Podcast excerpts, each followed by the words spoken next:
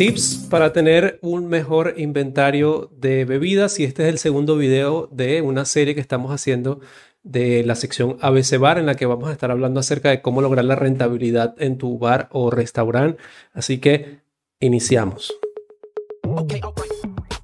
¿Te apasiona el mundo de la coctelería y el sector de alimentos y bebidas? Llegaste al lugar indicado. Para mantenerte informado y al día con las nuevas tendencias de la industria, te invito a pasar detrás del bar con Eleazar Herrero. Como te comentaba, este es el segundo video de esta serie. Si no viste ese video anterior, de hecho, en ese video estábamos hablando un poco acerca de lo que es el PURTES y todo lo que tiene que ver con el control de derrames, mermas y pérdidas en nuestros bares y restaurantes. Si no lo has visto, te voy a dejar eh, en, la, en, la, descripción de este episodio, te voy a dejar el link para que puedas ver y escuchar ese episodio. Para nadie es un secreto, como te comenté en ese episodio, que el negocio de la venta de bebidas alcohólicas es un negocio muy lucrativo, es un negocio que deja bastantes ganancias. Eso hace que a veces algunos dueños de negocio o a veces eh, podamos llegar a pensar que por los grandes ingresos esto quiere decir que no necesitamos hacer un inventario. A veces las personas descuidan la importancia de lo que es hacer un inventario. Por eso que eh, me gustaría que primero aclaremos cuál es la importancia de hacer un, inventario. ¿Por qué deberíamos estar haciendo un inventario en nuestro negocio? De, primero que nada, el inventario nos permite saber cuándo hay o cuándo no hay que comprar algún producto, tomando en cuenta si tiene mucha salida o tiene muy poca salida. Eso me permite tener un control con tiempo me permite eh, saber ya cuándo hacer las compras o cuándo me toca nuevamente eh, comprar ese producto o simplemente sacarlo o sustituirlo o dejar de comprarlo porque de repente no tiene la suficiente rotación. Me permite controlar todo lo que tiene que ver con los desperdicios y mermas, me permite saber si en base a lo que yo he vendido, eh, eso hace una especie de match con lo que eh, aparece en sistema y a ver si eh, está bien el inventario con lo que se ha despachado. Eso es importante, también te permite obviamente controlar si existe algún tipo de robos o mala medición al momento de servir los cócteles. También me permite obviamente calcular la rentabilidad de mi negocio, la rentabilidad incluso de los cócteles o las botellas que yo pueda estar vendiendo en mi negocio y te ayuda a sacar cuentas a ver si hay que aumentar o no el precio o a veces en algún momento disminuirlo si de repente es un producto que puede ser un, un, un buen producto para venta, lo que llaman las vacas lecheras, pues ese tipo de productos eh, quizás haya que bajarle un poco el precio porque es un producto que me puede dejar buenas ganancias. Ahora, cada, cada, cuánto se debería hacer el inventario. Como mínimo, se debe realizar por lo menos una vez al mes, que generalmente se hace al cierre de cada mes o unos días antes del cierre del mes. Este ya debería ser una costumbre cuando ya está llegando al final de mes hay que coordinar para hacer un cierre de, mes, pero antes hacer primero un inventario completo.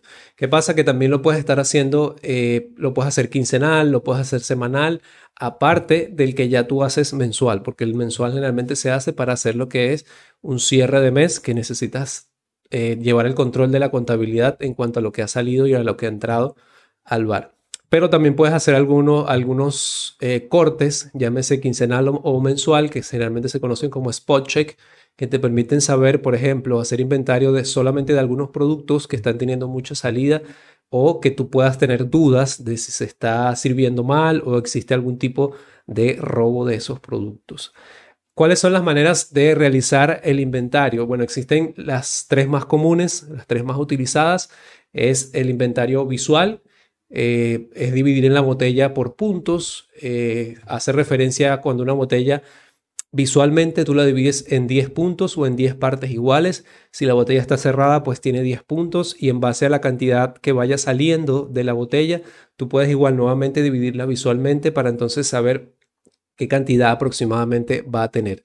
Eh, el contra que puede tener esto es que es algo un poco sugestivo, ya que si eh, lo que para una persona puede ser 5 puntos, para otra puede ser 4 puede ser 6. Entonces, ese es el contra que tiene esto.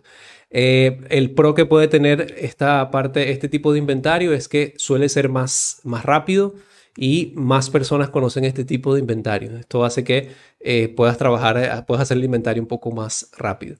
También existe eh, la segunda forma de hacer inventario, es por medio de una regla física, no sé si las has visto en algunos bares o en algunos países la venden, es tal cual una regla física que se coloca al lado de la botella y esta me permite conocer según la cantidad de líquido que tiene, más o menos cuántas onzas tiene el producto.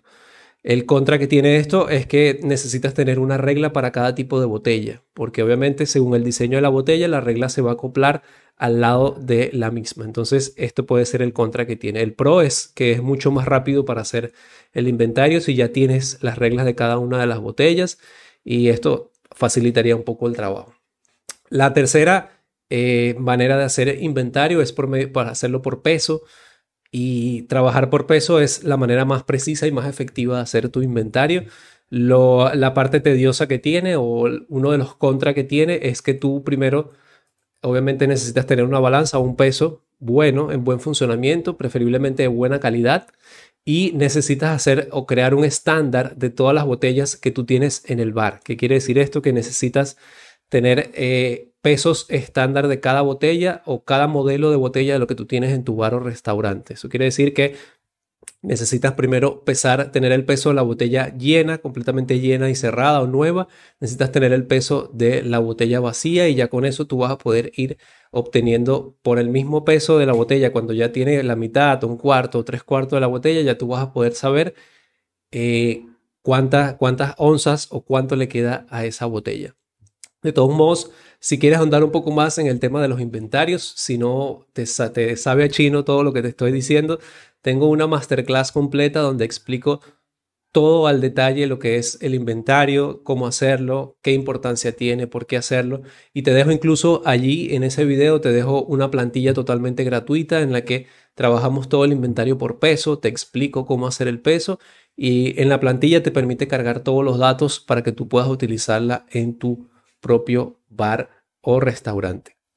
Haciendo un pequeño resumen y para cerrar, la segunda manera de mantener la rentabilidad de nuestro negocio, como les había comentado, es hacer inventarios recurrentes. Esto me permite controlar las mermas que pueda haber en, mi negocio, los desperdicios, quizás algunos robos que puedan llegar a estar ocurriendo. Me permite calcular la rentabilidad de lo que yo vendo, llámese cócteles, llámese destilados o bebidas. También se recomienda realizarlo al menos una vez al mes y existen tres tipos de eh, inventarios que son los que vimos hoy, que es el visual por puntos, el que utilizamos una regla o el que hacemos por peso. Si te gusta mantenerte al día con todo lo que tiene que ver con el mundo de la coctelería y el sector de alimentos y bebidas, te invito a que te unas al canal de Telegram en el que siempre estoy compartiendo diariamente información y actualizaciones de todo lo que tiene que ver con este rubro. Así que si quieres estar al día con todo esto, te invito a que te unas a nuestro